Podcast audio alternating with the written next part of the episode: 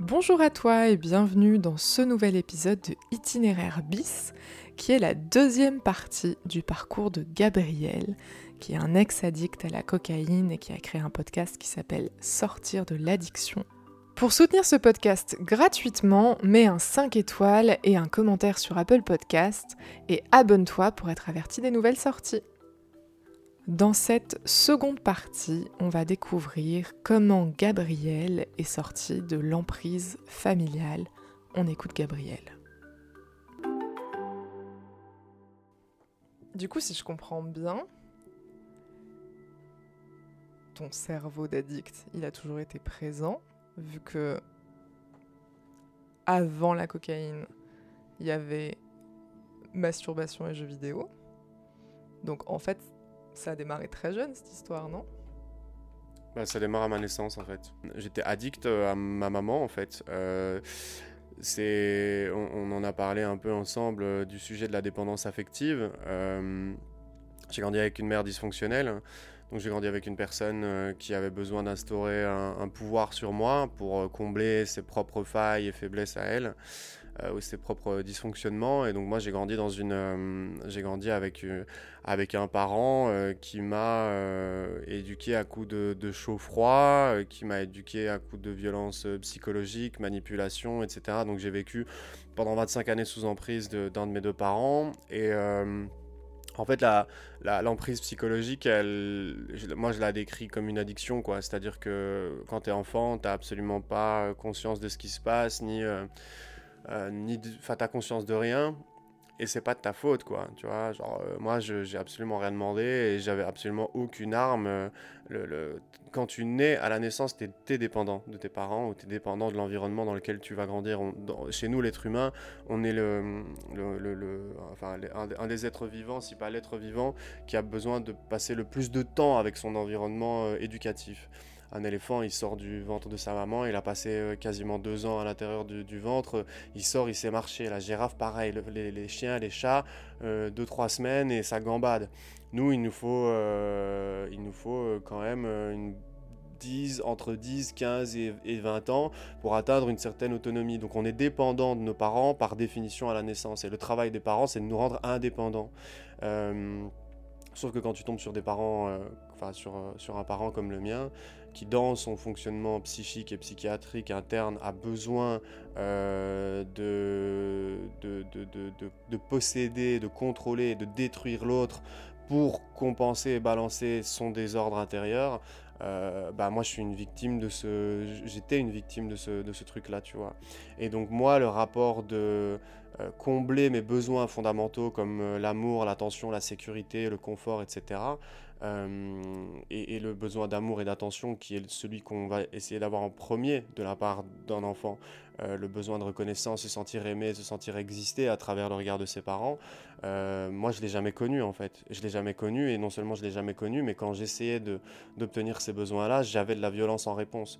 Donc tu vois, j'étais dans une contrainte en fait, dans, dans, une résolution d'équation impossible. et moi quand je fais le, fil en arrière, que, que rétrospectivement j'analyse mon histoire, je me rends compte que la dépendance, chez moi, elle, arrive à la naissance. Elle arrive dans le fondement même de mon système familial. Et euh, quand je regarde le rapport que j'ai eu avec la cocaïne et que je, regarde le rapport que j'ai eu avec les autres drogues et même après dans mes relations sociales, etc., je me rends compte que cette problématique d'attachement liée à mon milieu euh, parental, euh, ressemble, euh, je le ressens profondément, la, relation que j'avais avec la cocaïne, la relation que j'avais avec, euh, avec, ma maman, c'est des chemins qui sont à l'intérieur, qui, qui, qui, passent par les mêmes zones, quoi. C'est des trucs qui... C'est oui, c'est pas, pas la même intensité, c'est pas la même chose parce qu'il y a un d'un côté c'est un produit, de l'autre c'est un être humain, mais c'est le même c'est le même chemin, quoi. C'est le même langage, si tu veux. Euh, donc, euh, pour moi, la, dépendance et ce système de l'addiction, en fait, il démarre déjà, euh, il démarre déjà à la naissance. Du coup, tu as dû faire un travail monstre sur toi pour réussir à. Ça s'est passé comment? J'ai eu une chance d'avoir un cerveau qui tourne bien dans ma capacité d'analyse, dans ma capacité de prise de recul, de traitement de l'information, etc. donc j'ai des, on va dire, des, capacités cognitives qui m'ont sauvé parce que elles m'ont aidé à sortir du déni, à comprendre les choses qu'il se passait et que je vivais. donc mon, meilleur allié là-dedans, c'est mon cerveau. si je dois être complètement transparent et honnête. Euh, j'en parle pas souvent parce que c'est difficile quand tu as un podcast de dire aux gens euh, bah, je m'en suis sorti euh, parce que mon cerveau est comme ci, comme ça. Déjà, peut-être que si ça avait été différent, j'aurais pu m'en sortir quand même, j'en sais rien, mais moi j'ai quand même une conscience que, la capacité de mon cerveau à bien tourner, à bien traiter les infos, ça a été déterminant dans ma sortie de l'addiction parce que quand tu es sous emprise et quand tu es sous, aussi sous l'empire de la drogue, euh, t'es déconnecté, quoi. T'as plus de capacité à, à, conscientiser les choses, à être con, enfin, tu vois, t'as plus cette capacité-là. Et moi, il y a eu des moments où dans ma vie, euh, mon cerveau a pris le contrôle et en fait, je me suis accroché dessus. Mais il fallait encore à ce moment-là avoir conscience que c'était une fenêtre de temps importante à laquelle s'accrocher. Et, euh, c'est mon intuition aussi en deuxième. Enfin, ça fait, quand je dis mon cerveau, c'est ça, c'est les émotions, l'intuition, la pulsion de vie. Euh, mais, pour moi, tout part de là, quoi. Tout part de là. Et, euh, et oui, l'intuition, qui est quelque chose chez moi euh, qui vient d'une hypervigilance de l'enfance, d'avoir besoin de faire attention à mon environnement de manière beaucoup trop importante. ça, j'ai vécu en hypervigilance pendant, pendant, très nombreuses années. Et aujourd'hui, c'est un avantage parce que, enfin, quand ça quand ça me, prend pas trop, on va dire, c'est un avantage parce que ça me permet d'anticiper, d'être visionnaire et d'avoir euh, des compétences qui sont valorisées dans la société ou en tout cas qui moi me permettent de m'épanouir. Mais je sais que ça vient d'un besoin d'observation de, chaque stimuli qui m'entoure pour pour me protéger et pour savoir d'où la violence va arriver. Et comme elle arrivée une fois à gauche, une fois à droite, une fois devant, une fois derrière, il fallait que je sois en permanence euh, sur mes gardes parce que je savais jamais euh, par quel côté allait venir l'attaque. Et, euh, et, des fois elle venait pas, et des fois elle venait pas quand je l'attendais, tu vois. Donc j'ai toujours été dans ce, dans ce truc-là. Et donc mon cerveau m'a bien aidé. Mon intuition, enfin c'est oui mon cerveau, mais c'est pas que le cerveau, c'est vraiment un truc un peu incompréhensible qu'on a chez en nous. Tu vois, des fois tu te dis ah je le sens comme ça, j'arrive pas à l'expliquer, mais je le sens comme ça et c'est comme ça que ça doit se faire. Et puis après, ça a été euh, de l'écriture, quoi, de l'écriture, de l'écriture, de l'écriture. Et euh, pour moi, le fait de comprendre tout ce qui m'était arrivé, de pouvoir poser des mots dessus, de mettre des mots sur les émotions, enfin de rattacher des événements aux émotions, parce que bon après, euh, tu moi j'ai pas claqué des doigts. Aujourd'hui, il me reste un, un travail psychologique et psychiatrique à mettre en place parce que je suis sorti de l'addiction.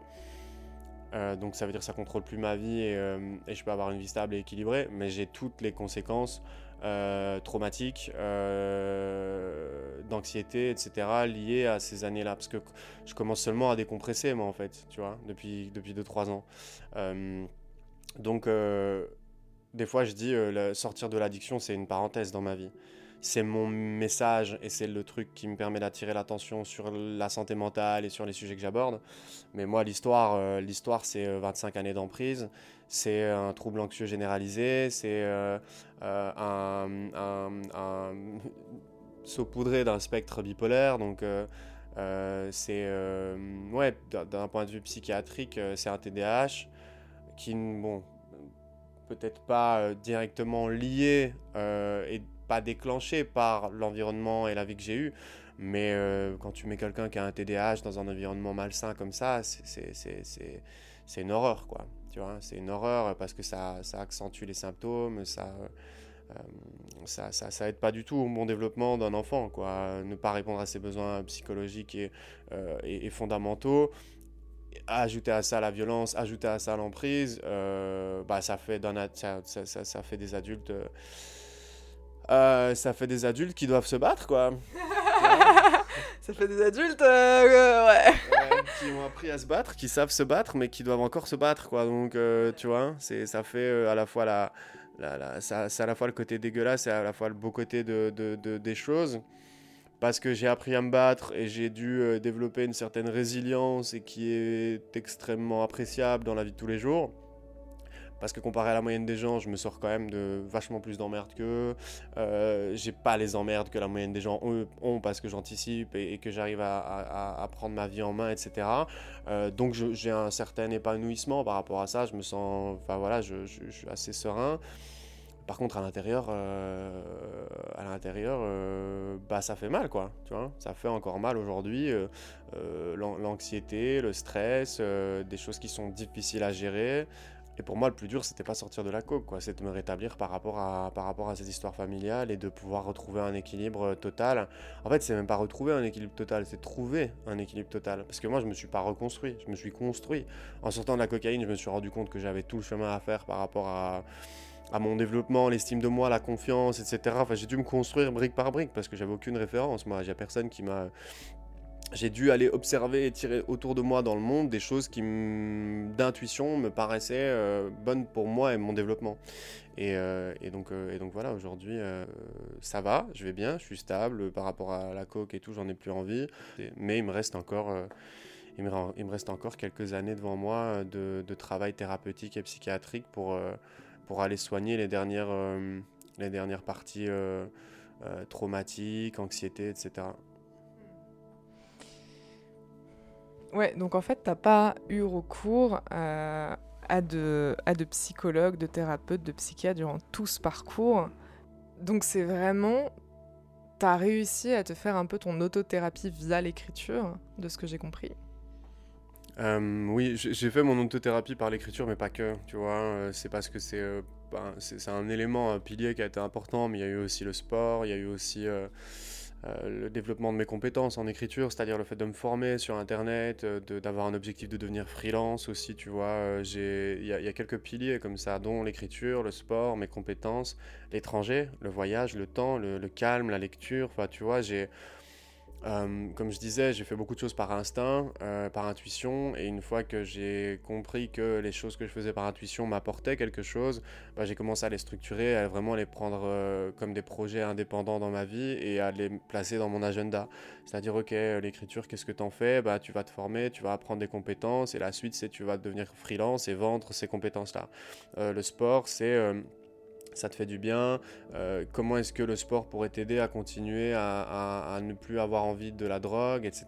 Bah, c'est parce que euh, si je vais à la salle deux fois par semaine pour faire de la musculation et que je fais tous les jours du vélo, euh, bah, le week-end, je peux aller faire 50-60 km à vélo. Et donc, c'est un objectif de performance. Euh, et je vois mon corps qui change. Et donc, je reprends confiance en moi, je reprends l'estime de moi. Et donc, tu vois, donc j'ai l'écriture à certains moments de la journée parce que mon objectif, c'est de devenir freelance. J'ai le vélo le matin et le soir. Et le week-end, j'ai des sorties à vélo dans des paysages géniaux, etc. Euh, des, des, grandes balades à vélo, mais de manière assez, euh, assez intensive. Euh, et donc je rajoute en fait des briques comme ça dans ma vie que j'avais jamais vraiment eu ou pas de manière organisée et pas de manière proactive en fait. Parce que j'ai fait beaucoup de sport quand j'étais gamin, mais là c'était moi qui l'avais décidé, je savais pourquoi c'était là, je savais quel objectif ça avait et qu'est-ce que ça m'apportait dans ma vie. Et donc, euh, et donc j'ai fait ça avec plusieurs piliers, quoi, dont, l'écriture, le sport, la lecture aussi, beaucoup de lecture, de psychoéducation, que des mots que je découvre aujourd'hui, la psychoéducation, mais je me rends compte que moi, c'était aussi déterminant de comprendre et les mécaniques et les mécanismes de l'emprise psychologique, de savoir euh, ce que c'est de lire dans les bouquins en fait mon histoire à travers l'histoire d'autres personnes ou de la théorie euh, scientifique ou psychologique et de me dire ok il euh, n'y a plus de doute quoi. Maintenant, euh, à l'époque, je pensais que j'étais fou. J'ai compris que je n'étais pas grâce à, mon écriture et à ce que, au fait de me raccrocher à la réalité. Mais maintenant, euh, maintenant il y a des mots, il y a des théories, il y a des, il y a des, il y a des gens qui travaillent sur ces sujets-là et donc c'est une évidence quoi. Je, je suis pas il n'y a plus de doute, il n'y a pas un seul, un seul espace de doute sur le fait que ce que j'ai vécu, je l'ai vécu. Et ouais, sans ces piliers-là, sans ces piliers-là, j'aurais pas, j'aurais pas pu, J'aurais pas pu arriver là où je suis aujourd'hui. Euh, et je pense qu'en fait, encore une fois, d'instinct et d'intuition, je suis allé chercher des choses qu'un bon accompagnement m'aurait proposé de mettre en place. J'ai pas vu de psychiatre, pas vu de psychologue, à part la première, l'année où je suis, l'année avant que j'arrête, euh, je commençais à me rendre compte, enfin, je me suis rendu compte que ce que je vivais en famille était réel. Il m'a fallu du temps pour m'extirper, partir et, couper les ponts avec quand même couper les ponts avec ça, avec sa famille proche, avec ses parents proches, c'est un, bah, c'est plus dur que d'arrêter la cocaïne. Hein. C'est plus compliqué parce qu'il y a cette histoire de dépendance. T'es, de l'intérieur, t'es accroché en fait à ces gens-là. C'est même pas tu peux avoir conscience de, euh, du mal qu'ils te font et de, du danger qu'ils représentent, euh, ton âme est accrochée à la leur. Ils, ont une partie de ton âme. Et donc, euh, toi, si jamais tu quittes ces gens-là, c'est comme si tu te, tu te, tu te suicidais d'une certaine manière. C'est c'est le sentiment, en tout cas, que j'avais. C'est-à-dire, c'est vraiment le principe de, de, bourreau et de victime, de encore des fois, j'entends des gens qui disent. Euh, euh, qui jugent une femme qui a été battue, violée par son mari et, qui disent euh, bah t'avais qu'à partir. mais ah, les gars, c'est pas comme ça que ça marche, tu vois. C'est pas comme ça que ça marche. Moi j'ai pas subi de, j'ai pas subi d'agression sexuelle et j'ai pas cette partie-là. J'ai envie de dire j'ai déjà eu assez, mais j'ai pas eu cette partie-là dans, dans, dans, dans, mon histoire. Mais la violence psychologique et l'emprise psychologique est déjà quelque chose de, de, violent, est déjà quelque chose d'intense. Alors, euh, ça me tue, ouais, moi, quand, euh, quand j'entends des gens euh, dire Ben oui, mais bon, quand il vous a frappé la première fois, il fallait partir, ou, ou mais, mais je comprends pas pourquoi vous êtes resté. Ben oui, mais renseignez-vous sur ce que c'est que l'emprise psychologique. C'est quelque chose de c'est une addiction. C'est comme je le disais tout à l'heure. On, on, est vraiment dans un mécanisme. On sait que ça va pas. On comprend. des fois, on le comprend pas. Mais quand on a compris, c'est pas parce qu'on a compris qu'on sait partir. Parce qu'il y, y, y, y, a une mécanique de, il y a une mécanique de, de mécanique psychologique de manipulation euh, qui crée l'emprise, qui fait que on peut pas, on peut pas se barrer. Et donc euh, j'avais voulu aller euh, chez des psychologues à ce moment-là pour parler de ce que je vivais. Et il n'y en a aucun qui m'a expliqué, euh, qui m'a dit bah oui mais en fait voilà, voilà la situation. S'il y en a un, horrible. Je vais chez une psychologue spécialisée, donc pas, pas donner trop de détails parce qu'elle n'a pas 36, mais spécialisée dans les relations toxiques et sur le, le nom qu'on qui a été hyper, euh, hyper utilisé et qui est, qui, qui est un nom que je cite quasiment jamais, mais une spécialiste de la perversion narcissique euh, en tant que psychologue. Euh, j'arrive dans son cabinet et en fait, moi, je vois ma mère en face de moi, quoi. Genre, je vois la, la, meuf, je la suspecte, euh, mais c'est mon intuition qui parle et je me suis jamais trompé dans ma vie sur, euh, sur ce genre de choses, euh, d'avoir une personne aussi malade que ma mère dans le cabinet alors que c'est un médecin, enfin pas un médecin, un, psychologue spécialiste du sujet pour lequel je pour lequel je viens voir, tu vois. Et donc moi, je, moi, je perds confiance dans le milieu, quoi. J'en vois deux qui sont incompétents, et l'autre, j'y vais pour un problème précis, et je tombe sur le même profil en face de moi. Je me dis, mon vous êtes gentils les gars, mais euh, hein.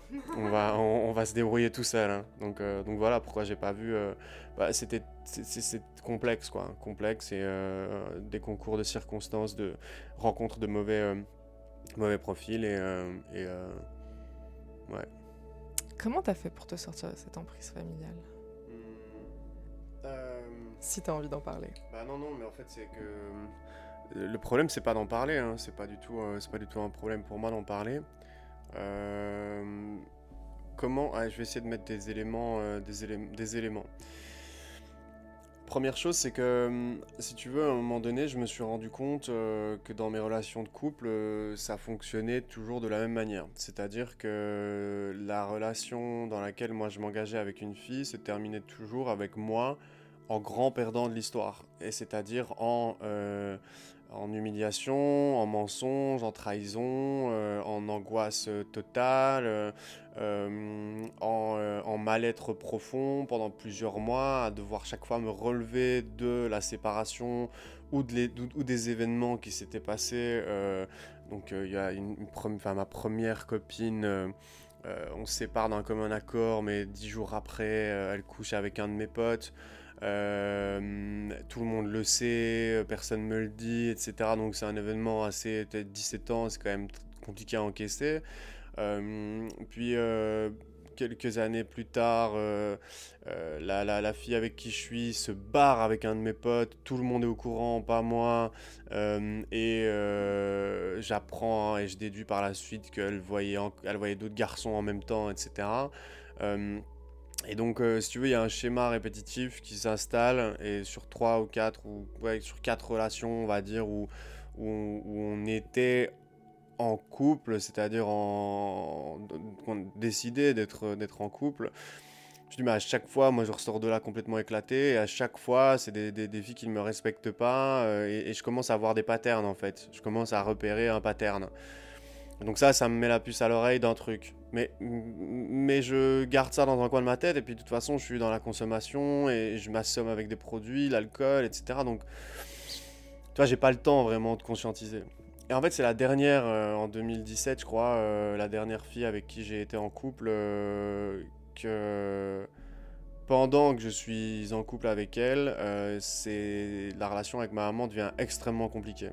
Parce que y a une sépar elle se sépare d'une de, personne avec qui elle était restée pendant 10 ans, avec qui moi j'ai vécu sous le même toit. Et en fait, ça devient tellement énorme. L'histoire devient tellement énorme. Je vais pas rentrer dans les détails, mais c'est tellement. Ça digne d'un scénario de film, quoi. Que euh, là, c'est tellement énorme que mon cerveau commence à se poser des questions. Mais pas consciemment, mais il y a. Voilà, je me dis, mais non, c'est pas possible, quoi. C'est pas possible.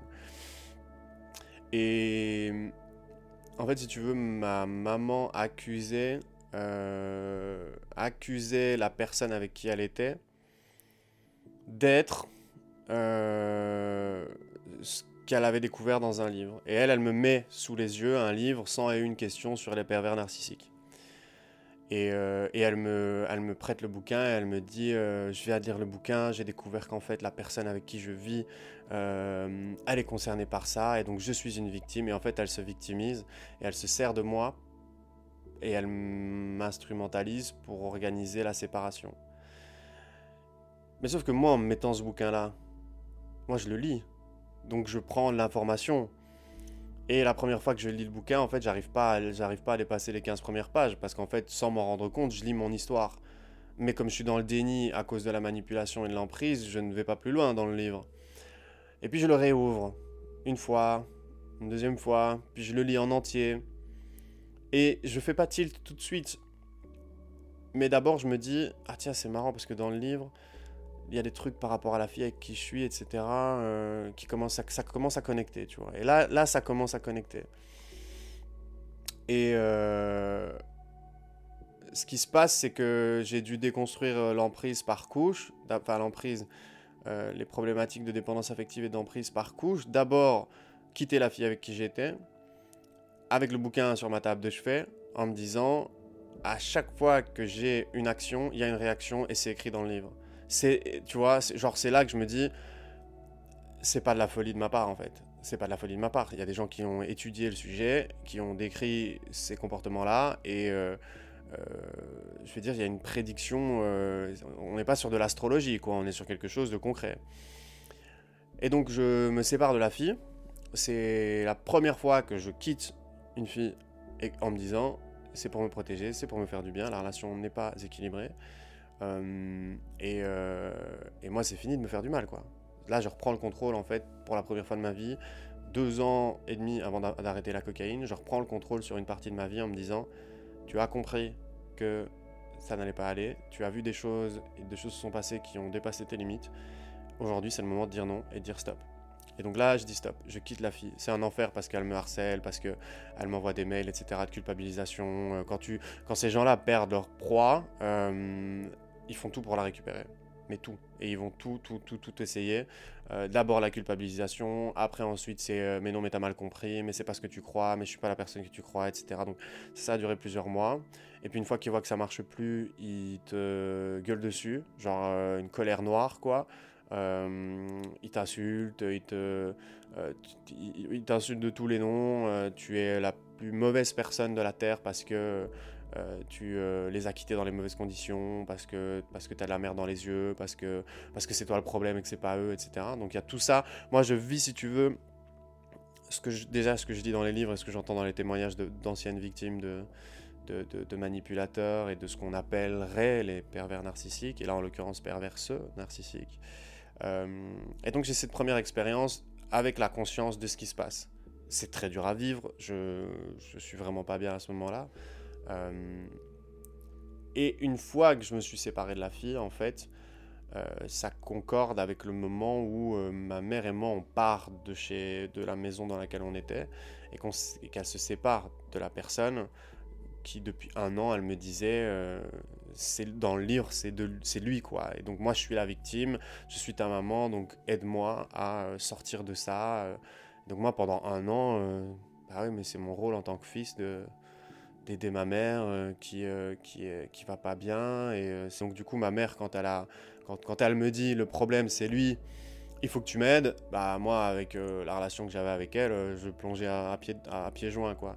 Et en fait le moment où on part de notre maison coïncide à, quelques semaines près avec le moment où j'ai quitté la fille.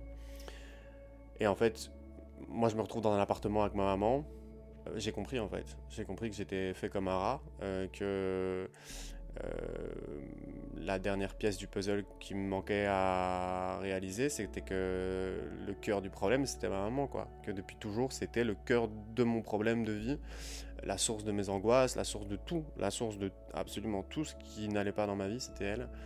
Et comme j'avais 3-4 mois avant eu l'expérience de la séparation avec la fille, en fait, la même chose se reproduisait avec ma mère. Dès que dès que j'ai compris, dès qu'elle a compris que j'avais compris et qu'elle m'a vu changer dans mon comportement, euh, là, j'ai découvert euh, quelque chose d'effroyable, c'est-à-dire une personne euh, qui ne faisait plus d'efforts pour quoi que ce soit et qui n'avait plus aucune expression du visage, aucune expression faciale, une personne froide, comme si elle était vivante mais morte, quoi. Genre, j'avais une personne. Ouais, enfin, genre, je, découvrais à 25 ans une personne que j'avais jamais rencontrée de ma vie et qui était ma maman. Et, euh, et je me retrouve dans cet appartement et je lui dis écoute, euh, moi je t'ai aidé à sortir de, de, de, à te séparer, etc. Pendant un an, je t'ai aidé à, te séparer de la personne pour que tu retrouves un, équilibre dont tu avais besoin. J'essaie même pas de l'attaquer, je, je, je, je, signale juste, il faut que je parte d'ici. Tu vois. Euh, et à ce moment-là, euh, en fait, comme je vais pas bien du tout, que j'ai des études, que j'ai quitté la fille, euh, que je travaille, je me retrouve sans boulot. Et donc, du coup, je me retrouve euh, sans loyer, enfin sans la possibilité de payer mon loyer, quoi.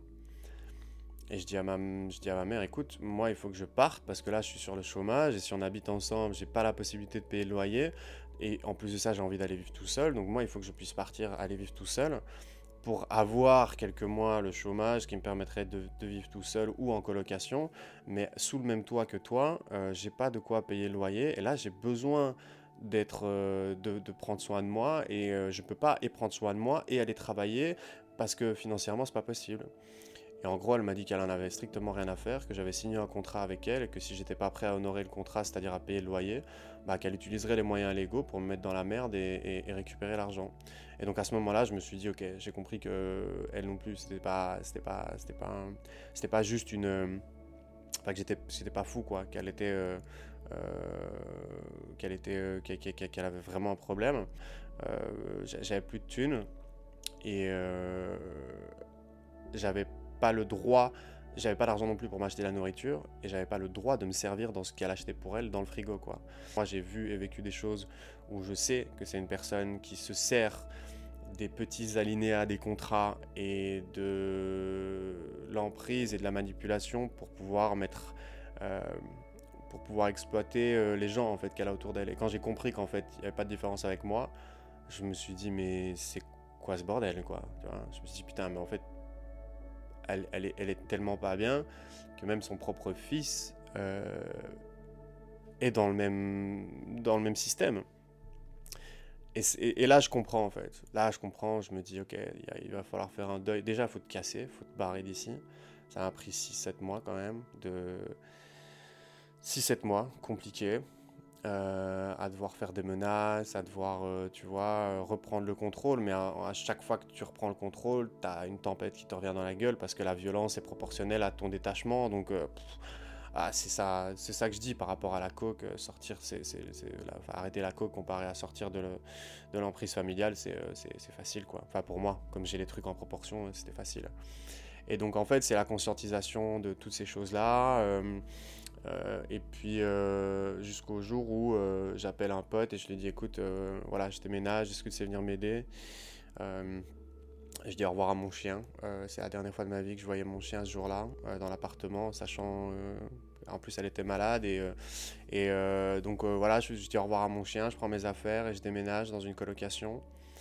Et, puis euh, j'ai construit un mur en béton armé euh, entre, entre et ma maman et le reste de ma famille à partir de ce jour-là. Euh, sans retour en arrière possible. Et à partir de ce moment-là, ma vie a commencé en fait. et c'est un an après, c'est à partir du moment où j'ai commencé déjà à encaissé. J'ai continué à chuter après la séparation nette de, avec, avec ma famille. Euh, parce que c'est compliqué à encaisser le fait de se retrouver tout seul, etc. Et puis tu as, vraiment un moment de descente comme quand tu arrêtes la drogue, c'est c'est compliqué à encaisser. Euh, mais euh, voilà, un an et demi, deux ans après, je touchais le fond et le déclic dont je parlais tout à l'heure est arrivé à la suite de tout ça. C'est en lisant, en lisant et en, en faisant confiance à mon intuition et en, et en, et en tournant les talons euh, de manière euh, ferme et définitive que j'ai réussi à me sortir de, de, cette emprise euh, psychologique et familiale. Je suis hyper émue de t'écouter. Je trouve ça hyper émouvant. J'ai une question à poser, mais j'ai peur que ce soit trop intrusif. Vas-y. Du coup, depuis 2017, depuis toutes ces relations amoureuses hyper abusives, est-ce que tu as réussi quand même à avoir des relations saines ou pas du tout? Euh, J'y travaille. J'y travaille, c'est-à-dire que. Euh, j'y travaille dans le sens où euh, c'est une partie compliquée. Euh, c'est une partie compliquée parce que quand as. je, suis, je suis dans un mode de euh, de, de, défense, si tu veux, vis-à-vis du monde extérieur. Ça va de mieux en mieux. Hein. Euh, et encore une fois, je n'allais pas travailler avec un, un, thérapeute ou ce genre de choses, donc euh, j'ai peut-être pas j'ai peut-être pas la progression que je pourrais avoir si j'étais accompagné. mais je sens encore dans mes relations ce truc de cette légère attirance pour le côté malsain ou toxique des relations, tu vois. Je m'en suis détaché euh, grandement, je ne rentre plus jamais dans une relation qui est malsaine ou toxique. Euh, par contre, euh, c'est un, peu paradoxal, particulier, c'est que pendant des années, j'étais sexuellement attiré uniquement par des nanas qui avaient ce profil-là et euh, psychologiquement attiré par des filles qui ne l'avaient pas, mais du coup j'étais pas sexuellement attiré par ces filles-là. Donc c'était assez compliqué euh, parce que, enfin, tu vois, c'est un équilibre un peu compliqué à trouver. Euh, et, aujourd'hui, il me manque une dernière brique en fait par rapport à, par rapport à ça. C'est la, la, la, tranquillité financière et l'installation euh, le fait d'avoir un certain montant de côté, d'être bien installé dans un appartement, d'être, euh, euh, d'avoir un projet qui tourne et qui roule. En fait, c'est une certaine sécurité financière qui est la dernière chose qui m'occupe l'esprit parce que moi, j'ai pas de backup en fait. J'ai pas de, je peux pas téléphoner à quelqu'un et dire t'as pas 500 balles parce que je suis en galère ce mois-ci, je te les rends dans 6 mois. Je, je, je pourrais mais, mais, mais, je rentrerai dans des systèmes de, tu vois, je dois quelque chose à quelqu'un, la dépendance, j'ai besoin de mon indépendance et donc du coup c'est plus compliqué, ça me demande plus de travail. Et en fait ça c'est le jour où j'aurai euh, atteint cette stabilité-là, je serai euh, finalement apaisé quoi. Je serai, euh, c'est le dernier truc qui me pourrit un peu la vie et qui rend compliqué l'accès aux relations saines aujourd'hui parce que, parce que quand tu as toujours un déséquilibre. Le malsain euh, va te donner, un peu comme avec l'addiction, va te donner des sensations qui vont te faire oublier un peu l'état dans lequel tu es maintenant. Et donc l'objectif c'est de, mm, de, continuer euh, à ne rien lâcher. Mais comme aujourd'hui j'ai l'expérience, la conscience, etc., de où je me situe dans, le, dans, dans les problématiques d'attachement, euh, avoir des relations sexuelles avec des filles, j'ai, je, je, j'en ai plus spécialement envie pour dire de comme comme c'était a 5 ans ou il y a 10 ans de d'avoir des relations sexuelles pour dire d'avoir des relations sexuelles, ça m'intéresse plus en fait. Donc du coup, y a, ça évolue, c'est, euh, c'est, c'est, j'ai fait un énorme chemin par rapport à tout ça. Je vois beaucoup de choses qu'avant je ne m'autorisais pas à voir dans les relations, c'est-à-dire que maintenant je repère tout de suite une personne toxique, une personne malveillante, une personne malsaine. Et euh, donc je peux me protéger euh, et euh, agir en connaissance de cause, c'est-à-dire m'engager ou pas dans une relation. Et on ne parle pas de relation amoureuse, je parle de relation professionnelle ou de la vie de tous les jours. J'ai cette capacité à, à voir les choses avant qu'elles n'arrivent et à me dire, ok, moi je fonctionne comme ça. Euh, quel est le degré d'intensité, le degré de profondeur que tu as envie de donner à cette relation? Est-ce que c'est pertinent, pas pertinent? Est-ce que ça t'apporte quelque chose, pas quelque chose? Est-ce qu'il y a un échange ou pas? Et en fonction de ça, aujourd'hui, bah, je décide. Donc j'ai beaucoup moins de contacts que ce que je pouvais en avoir avant. J'ai beaucoup, beaucoup moins de gens avec autour de moi, beaucoup moins de gens avec qui je parle, discute, etc. en permanence. Mais par contre, euh, je mets beaucoup plus l'accent sur des relations euh, saines. Et euh, quand j'en vois passer une, et eh ben, je n'ai pas peur de m'investir dans, qu'elle soit amicale, sociale ou, ou, émotionnelle, de m'investir dans le truc. Donc j'arrive à... Il m'a fallu du temps en fait avant d'arriver à un stade comme aujourd'hui, de me dire ok, euh, tu es à l'aise avec le fait de gérer euh, certaines relations. Euh, il a fallu que, tout ça évolue. Et, et d'un point de vue sentimental, je sens que j'arrive à un moment de ma vie où je vais être prêt à accueillir une personne qui me convient, tu vois. mais ça a créé ces petites frictions et turbulences parce que, parce que, and so what, tu vois, j'étais habitué à beaucoup d'intensité, malsaine et toxique, mais, mais dans mes relations, pour moi, une relation euh, de, couple ou une relation euh, familiale, euh, c'était toujours avoir mal. Quoi. Donc dans ma tête, c'est associé au fait d'avoir mal, au fait de me sentir mal. Et donc il y a un peu ce truc dont il faut se défaire de euh, le côté un peu addictif de cette douleur-là, qui est là malgré moi. Je ne l'ai pas décidé, je ne l'aime pas, mais pas profondément, je ne l'aime pas, même mon corps le réclame parfois, tu vois. Euh, donc, euh, donc c'est tout un tas de petites choses qui tournent autour des problématiques d'attachement, de la dépendance affective, sur lesquelles je suis encore en train de, de travailler, mais par rapport à il y a 5 ans, ma vie a complètement changé et, et je vais dire que j'en souffre plus aujourd'hui. Par contre, il faut que je continue à travailler dessus et que euh, je relâche pas le travail sur cet aspect-là de ma vie parce que ça pourrait me, me jouer des tours et que je pourrais euh, me retrouver dans des situations dans lesquelles j'ai pas envie d'être. Tu vois. Wow. Ouais, donc tu ressens pas une espèce d'insécurité affective ou émotionnelle? Euh, C'est quoi une insécurité affective ou émotionnelle? Bah, le fait d'être rassuré euh, sur le fait euh, que émotionnellement parlant, ça va pas te mettre dans des états euh, compliqués et difficiles, tu vois ce que je veux dire? Se sentir en sécurité affective, pour moi, c'est ça. Ouais, je l'ai jamais connu ça. Je l'ai, ah, bah si, en fait, je l'ai déjà connu avec euh, en fait, je le découvre un peu là. Je le découvre un peu avec les gens que je rencontre, etc. Que il existe des gens qui vont pas fondamentalement, enfin, avoir pour premier objectif de me faire du mal, tu vois. Mais le, truc, c'est que moi, j'ai connu ça, donc je sais que ça existe. Donc, tu vois, je suis pas non plus dans un truc de folie ou de parano. c'est juste que les gens qui ont ce tempérament-là dans la vie de tous les jours, je les vois, ils s'allument dans la rue, tu vois. Genre. T'as un radar. Oui, c'est ça. Mais c'est comme, c'est comme s'ils avaient, c'est comme s'ils avaient une ampoule au-dessus de la tête et qui clignotait et que tu vois par des micro-expressions par des moyens de, tu vois, de se comporter, de se porter et tout. Moi, je les vois. Je les vois. Euh, et ce qui est marrant, c'est que, bref, c'est tout un univers, ça. C'est franchement ce que ça représente dans ma tête et dans mon esprit. C'est, vraiment, euh, c'est fou. Enfin, c'est fou, pas au sens de la folie, mais c'est dingue, quoi. Euh, je pourrais écrire des textes complets ou quasiment faire un film là-dessus avec. Sur, sur, sur, ce que ça représente, quoi, de voir ces profils et, de voir aussi que moi, avec mon évolution dans ma vie, des profils qui sont comme ça ou qui il y a 5 ans m'auraient, euh, je me serais laissé embarquer, etc. Aujourd'hui, me regardent même pas quoi. Me regardent même pas je suis pas, euh, je suis pas quelqu'un, euh, tu vois. Ils essayent, je les vois. Ça me fait chier. Franchement, ça me fait chier. Elle va tester, elle va voir la réponse qu'il y a en face et elle va, elle va te cataloguer. Elle va se dire ah bah celui-là on va pouvoir utiliser pouvoir se servir de son, de son énergie en fonction de la première réaction. Est-ce que cette personne-là, elle a été habituée à ce qu'on brise ses limites ou est-ce qu'elle est solide? Est-ce qu'il est y a à manger ou pas à manger? Est-ce que je vais avoir facile d'aller lui pomper son énergie ou pas? C'est comme ça que ces gens-là fonctionnent. Et aujourd'hui, euh, aujourd'hui, je je vois que ça change. Euh, je vois encore les petites attaques, mais qui sont pas dirigées vers, qui sont pas personnelles. C'est juste que ces gens-là fonctionnent comme ça et qui font ça avec tout le monde et qui trient dans leur tête ceux avec qui ils vont pouvoir continuer et ceux avec qui ils vont pas, ils vont pas continuer. Et euh, donc ça, c'est un truc sur lequel j'ai progressé et qui ne met plus dans, enfin qui ne me, qui ne me, qui ne me fait plus avoir le sentiment d'être dans une insécurité émotionnelle, etc. à cause de l'environnement social.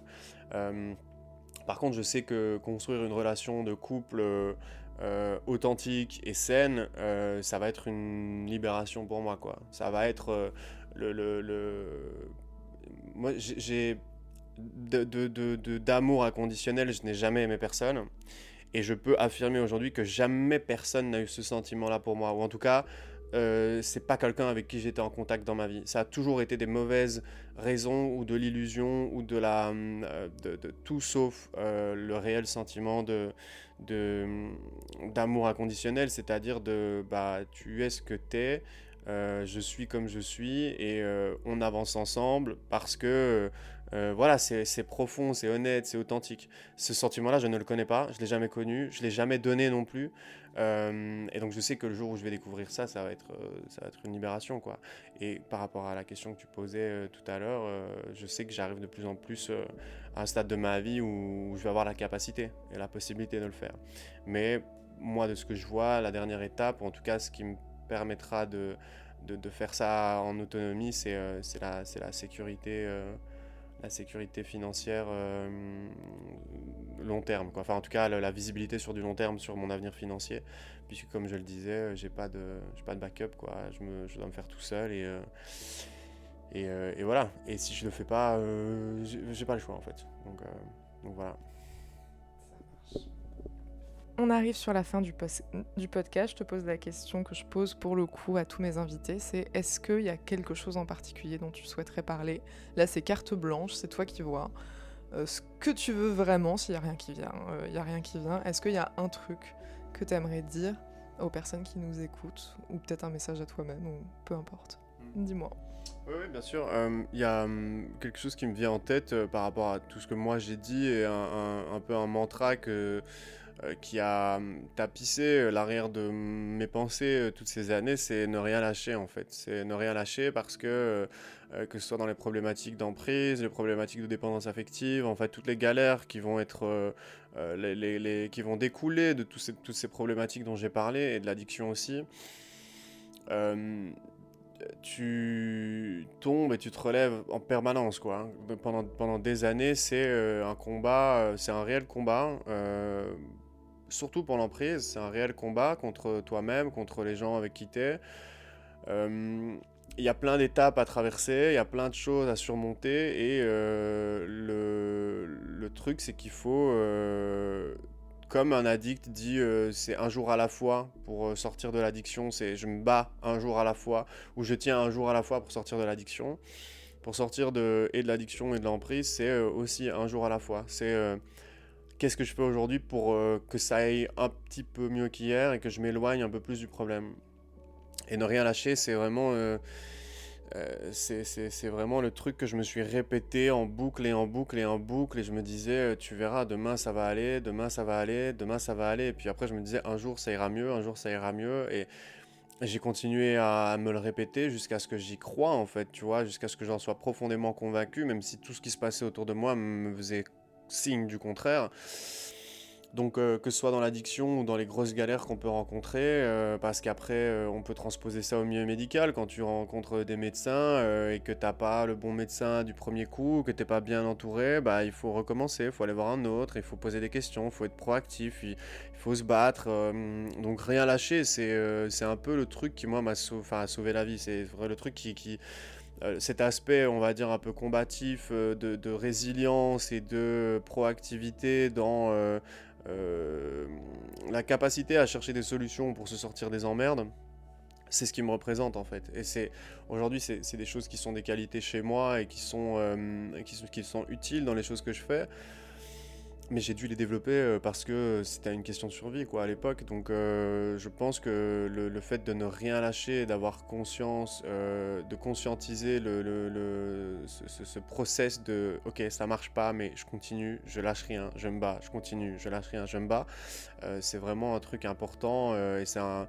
Je peux pas donner un conseil aux gens en disant juste ne lâchez pas, mais je peux expliquer pourquoi ça a été important pour moi quoi. Donc ne rien lâcher c'est vraiment le c'est vraiment le truc, euh, même si, si, je me le répétais dans la douche, devant le miroir, avant d'aller dormir, euh, c'était, euh, ça, ça, paraît con, mais moi ça m'a énormément aidé, quoi. Ça m'a énormément aidé de me dire,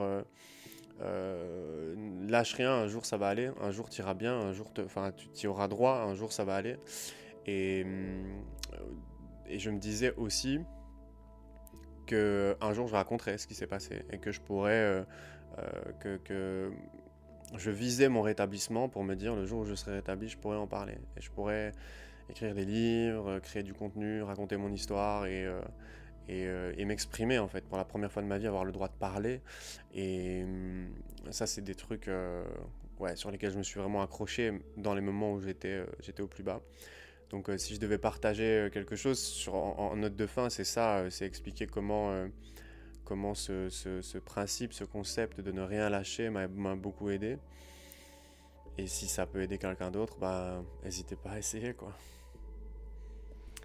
Merci pour ce très beau mot de la fin, Gabriel. Comment tu t'es senti durant cette interview? Euh, bah, c'était cool. Euh, c'est cool parce que j'ai pas toujours la possibilité ni l'occasion de parler des choses aussi ouvertement j'en garde sous la pédale pour ne pas aller trop loin. Et aujourd'hui, euh, j'ai pu m'exprimer euh, sur, sur, des choses euh, avec un recul et une manière de m'exprimer que, que, que, que je fais pas toujours parce que je suis allé un peu plus dans des détails, etc par rapport à la dépendance affective et l'emprise familiale, euh, qui sont des sujets sur lesquels euh, je m'exprime un peu moins parce que comme c'est lourd et c'est pas toujours facile à écouter, etc. Je respecte aussi les gens euh, qui tomberaient sur ces textes-là. C'est important parce que ça fait partie de mon histoire. Mon combat aujourd'hui, c'est l'addiction et la santé mentale et donc l'emprise familiale, l'emprise psychologique, ça fait partie aussi de tout ça.